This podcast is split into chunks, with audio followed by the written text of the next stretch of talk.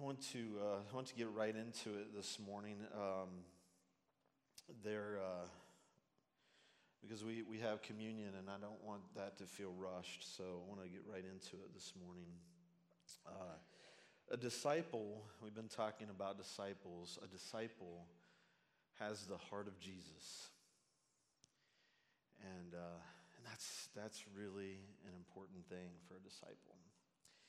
Uh, the church has a long history of helping those in need, uh, a history based on teachings, the teachings and example of Jesus himself. Uh, the reason for this is simple uh, it is the heart of Jesus to help the hurting. It is the heart of Jesus to help the hurting. And we see that all through his life. We see that as we read through the Gospels. You see it over and over again. Jesus always reached out and cared for and helped those who were hurting. We see it again and again. In uh, Jesus' final week, what we call the Holy Week, he taught something that was very important, and it's found in the book of Matthew, chapter 25. And uh, we're going to go there, Matthew uh, 25 reading uh, verses 31 through 46. Uh, we know it's important because uh, Jesus actually teaches it along with the judgment. And so we know that it's important. We know that it's vital. We know that it's something that, that he really wanted us to get and his people to get, his disciples to get. It's also widely thought of Jesus' last sermon before he was arrested and put on trial and crucified. So I'm going to read this this morning, and, and it is uh, kind of a lengthy uh, portion of Scripture, but it's really, uh, I think, quite challenging for us. Verse 31 says, When the Son of Man comes in his glory, sorry, there, it got bigger. That's good for me. Thank you. I didn't know if you went to the next verse and it was like, wait a minute, that's the same verse, it's just bigger. It's good. When the Son of Man comes in his glory and all the angels with him, then he will sit on his glorious throne. All the nations will be gathered before him, and he will separate them one from another, just as a shepherd separates the sheep from the goats. He will put the sheep on his right and the goats on his left. Then the king will say to those on his right, Come, you who are blessed by my Father, inherit the kingdom prepared for you from the foundation of the world. For I was hungry, you gave me something to eat. I was thirsty, and you gave me something to drink. I was a stranger, and you took me in. I was naked, and you clothed me. I was sick, and you took care of me. I was in prison, and you visited me. Then the righteous will answer him, Lord, when did we see you hungry and feed you, or thirsty and give you something to drink? When did we see you a stranger and take you in, or without clothes and clothe you? When did we see you sick or in prison and visit you? And the king will answer them Truly, I tell you, whatever you did for one of the least of these brothers and sisters of mine, you did for me. Then he will also say to those on the left, Depart from me, you who are cursed, into the eternal fire prepared for the devil and his angels. For I was hungry, you gave me nothing to eat. I was thirsty, and you gave me nothing to drink. I was a stranger, and you didn't take me in. I was naked, and you didn't clothe me. Sick and in prison, and you didn't take care of me. And they too will answer, Lord, when did we see you hungry or thirsty, or a stranger, or without clothes, or sick, or in prison, and not help you? Then he will answer them and tell you, Whatever you did not do for one of the least of these, you did not do for me. And they will go away into eternal punishment, but the righteous into eternal life.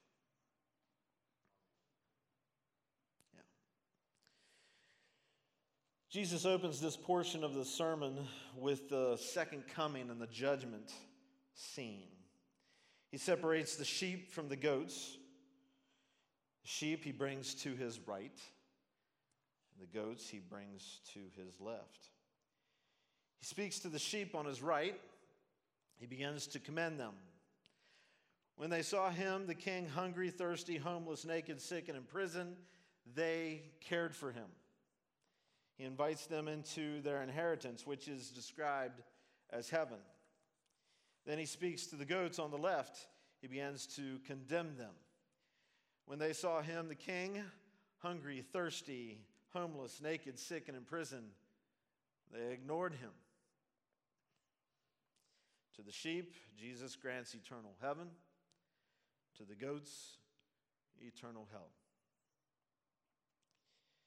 Now, both groups asked the question When did we see you in such dire straits? They didn't say it that way, but I'm paraphrasing. When did we see you in such dire straits? You're the king. You're the king. So, you, being the king, you're not hungry. You're not thirsty. You're not homeless, naked, sick, or in prison. When did we see you in such dire straits? To both groups, Jesus answers, and I paraphrase When you noticed brothers and sisters around you suffering such things, it was me. It was me. Jesus wasn't preaching a work based salvation here, as some may think.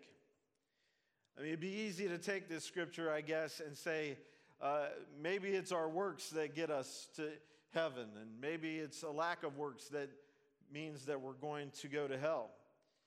Jesus wasn't preaching a works based salvation here, and it's a misunderstanding to think that Jesus was saying that if you do this, you'll get to go to heaven, and if you don't do this, you won't get to go to heaven. When we look at the message of the Bible, we see clearly over and over again, it's really all throughout Scripture, the message of salvation by grace through faith. And I think we've been clear in our teaching here on that. And I hope we're always clear on our teaching of that. That we are saved by grace through faith. It is not of ourselves. So that none of us can boast. Right? Scripture. Scripture. Matthew 25, 31 through 46 doesn't deal with the root of salvation, but it does deal with the fruit of salvation. You see, right at the beginning, Jesus separates them as sheep and goats. The message he is already addressing those who have put their faith in him as their Savior and those who haven't. And so we see right away that in the right in the beginning of what we're talking about here, this whole scripture text, Jesus separates them already. He separates them because of their faith in him. And that's where we'll be uh, separated in the judgment, is our faith in Jesus Christ as our Savior. The rest then is a description of how sheep and goats respond to people around them. You see, when we become a Christian, when we become a follower of Jesus, when we become a disciple of His, He begins to change us.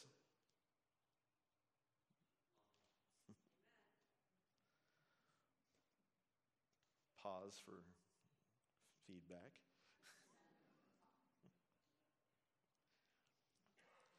Fruit of that change begins to take place in our life. We're not the same person that we used to be because of the change that has taken place in our lives by the Holy Spirit of God. In this scripture, these words of Jesus, our Lord, tell us that if you don't help the hurting people in your life, your heart isn't like His. Let me say that again because I think that's, I think that's the gist of this scripture text. If you're not helping the hurting people in your life, then your heart isn't like His. Because when we see Jesus and we watch his example, what he does over and over again is he helps the hurting people in his life. Over and over again, he does that. And so you may have said the prayer, but you resisted the heart change that comes with his salvation. Because when you receive the salvation of Jesus, it takes a surrendering that will change you. And listen, it will uh, show the fruit of that. The fruit of that will uh, demonstrate Jesus' heart in your life. Now, if you if you want a good scripture text, we're not gonna we're not gonna go there and read it, but you can jot it down. You want a good scripture text that talks about this? Go to John 15. Start reading in verse 1. It talks about, you know, He is divine, we are the branches. And a, uh, uh, a, a, branch cannot bear fruit in itself unless it's connected to the vine. But when we are connected to the vine, guess what? We bear fruit. So Jesus is digging into this. He's digging into the fact that when you're a sheep, that means that you have accepted his salvation, you have embraced his forgiveness in your life, and you have been changed by the Holy Spirit of God and became new, a new creation that has a new heart. And when you, give, you have that new heart, you get that new heart, that new heart produces fruit that cares for people around you that are hurting. This is what Jesus is addressing. So let's dig a little deeper into Matthew 25. As we look at it, uh, what we notice, uh, what, what, I, what I hope you notice, is that Jesus challenges us to do simple things. Simple things. Okay? Giving a hungry person a meal giving a thirsty person a drink, welcoming a stranger, cheering the sick, visiting the prisoner. These are things that anyone can do, right? You don't have to be a philanthropist to live out Matthew 25. You don't have to be like some person that, that just uh, has all kinds of uh, cash on hand that we can give away. You say, Well, I don't have a whole lot of money. I'm not sure I can do Matthew 25. You don't need a whole lot of money to do Matthew 25. You don't need a whole lot of money to live out what Jesus is talking about here, because he's talking about simple things, really simple things.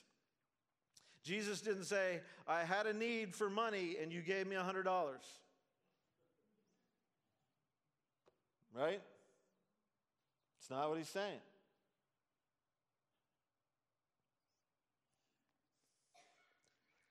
By the way, if you get an email that says it's from me, that's asking for money, ignore it. I, I won't do that. I'm just telling you right now, I won't do that. And if you're watching online, those who are doing that uh, in my name, you might as well stop because you're misrepresenting me. I would never do that. Jesus isn't talking that way. He's, he's not saying, you know, uh, I had a need and you, and you gave me, you know, such and such amount of money. He's just talking about simple things that we all can do, that every single one of us can do. Jesus spoke of giving simple help to the people in our lives. Listen, he indicated that we just need to be people that notice others and respond with simple but heartfelt help. We need to notice others who are around us instead of having our head in the cloud of our agenda and our schedule.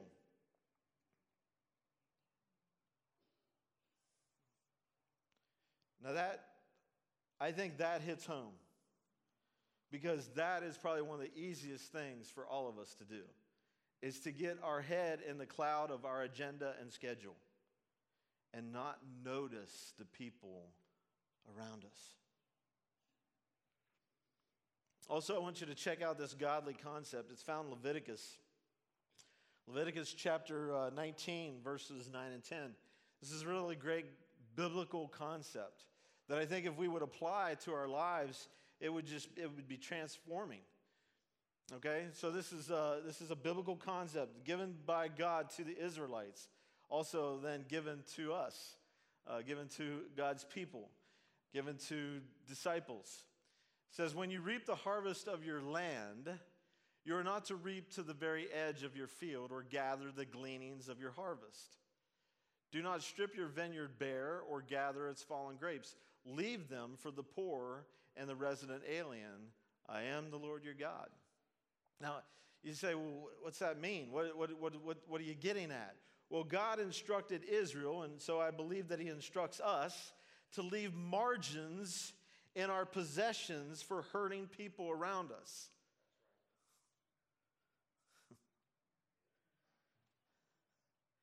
Now, that idea, that concept is either a, an amen or an ouch. Because how easy it is to live right up to our budget and not have any margins. And when we do that, when we live right up to our budget and not have any margins, we have nothing to share, we have nothing to give. So, where are your margins? What margins have you carved out in your budget?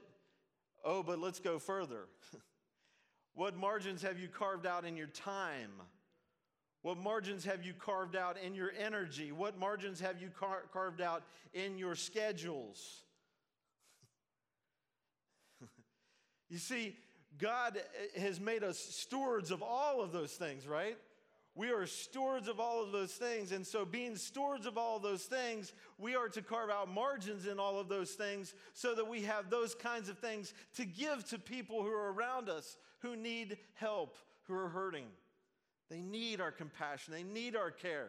And yet, so many times we live right up to our margins and we can't give because we're living right up to where we can't give anymore. It's all spoken for. And that's not of God. I think that is of the world. The world applauds that, right? But that's not God's plan. So, how are you managing those margins to help people that you will intentionally notice and respond to? Matthew 25. Jesus also helps us to realize that the way we serve others is to be uncalculated. Those who helped did not think they were helping Jesus, right? The ones who helped, they didn't think they were helping Jesus. They helped because they couldn't stop themselves from helping. they helped because they had the heart of Jesus, and so their heart, because it was the heart of Jesus, said to give, said to help, said to care, said to have compassion. It was uncalculated. Their heart uh, said serve. It was because God had taken that heart of stone and replaced it with a heart of flesh, as it tells us in uh, the book of Ezekiel. It tells us that when God gets a hold of our life, He takes out that stony heart, that hard heart, that heart that beats for ourselves and our own things, and He gives us a heart of flesh that beats for Him and it beats for others. It's a transformation that takes place. And so they were uncalculated. They didn't think, hey, if we help these people, I'm doing my Christian duty, I'm laying up treasures in heaven. That wasn't their motive. They just had the heart of Jesus that looked upon hurting people, and their heart ached for those people. And this is what we see in Jesus, right? We see that in Jesus. He looked at, he looked at people who were hurting, he looked at people that were suffering, and his heart ached for them. And, and, I wonder sometimes if we have his heart because I think sometimes we look at people that are hurting and suffering and we just we don't have any compassion were compassionless. By contrast, those who were described as not serving, not helping, not loving, needed a different motive other than seeing hurting people. In essence, their response to Jesus was if we had known it was you, We would have helped you. But look what they're saying, really, when it gets right down to the nitty gritty.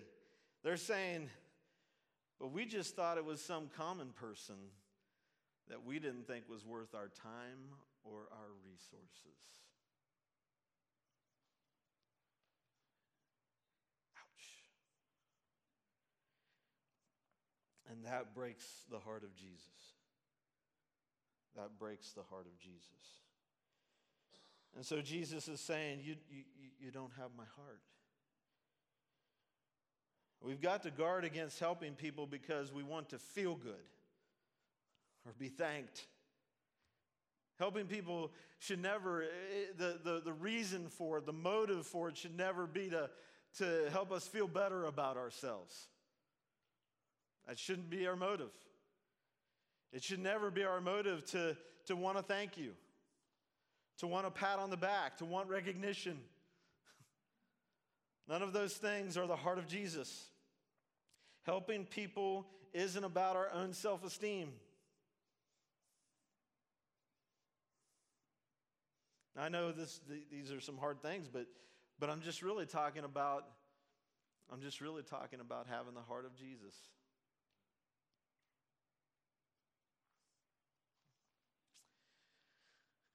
Jesus helps us to know that anytime we're helping someone, serving someone, we're helping and serving Him. What, what a joy that is, right? What a joy that is. Uh, I, let me uh, let me end with a story. So, I don't know how many years ago it was. I've lost track, but uh, that's probably because I'm getting old. Because um, it wasn't that long ago.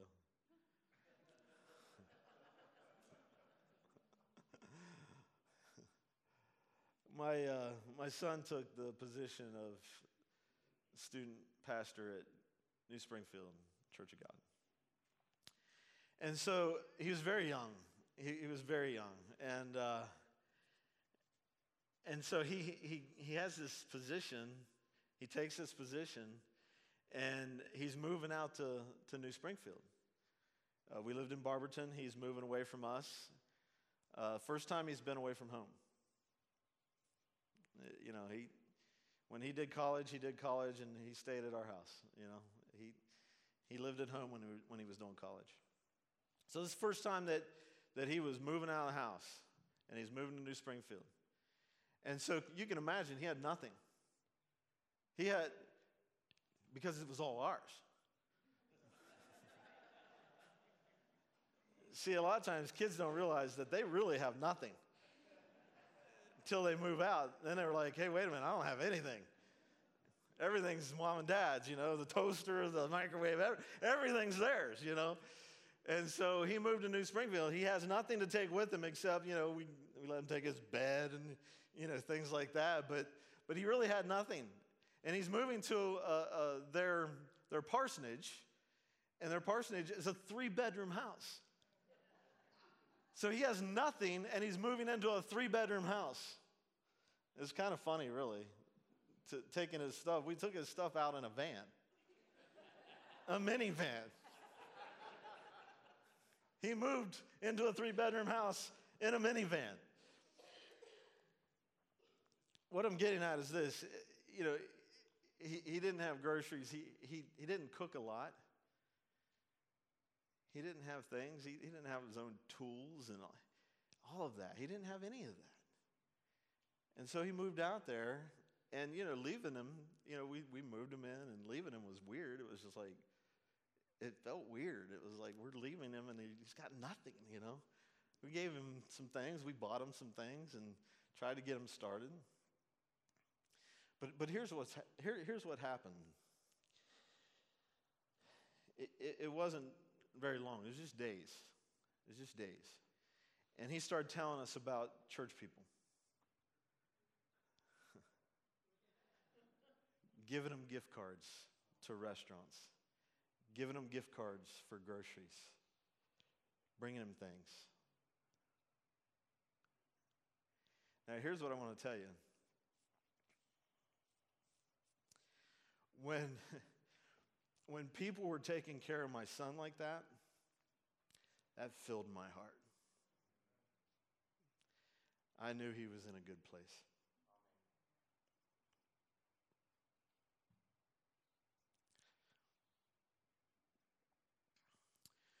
Jesus said, When you did it to the least of these, my brothers and sisters, you did it to me. I think of how my heart was filled by those people reaching out and helping my son.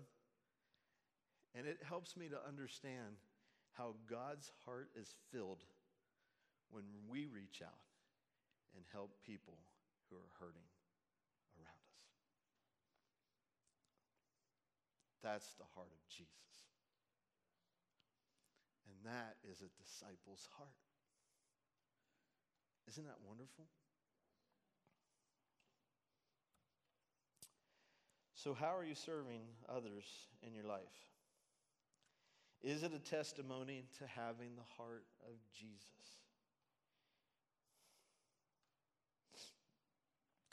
Hypothetically, Jesus appears this morning and he separates us as sheep and goats. First of all, which side are you on? In other words, have you, have you embraced his salvation for your own self? Have you accepted that free gift of salvation that comes to you by his grace, by believing and trusting? Because that is when we get separated sheep and goats. so, first of all, which side are you on? But also, does your heart line up? And this is the vital question for this morning. Does your heart line up with what Jesus said should be the heart of the sheep? It is the heart of Jesus. Because a disciple of Jesus has the heart of Jesus for those who need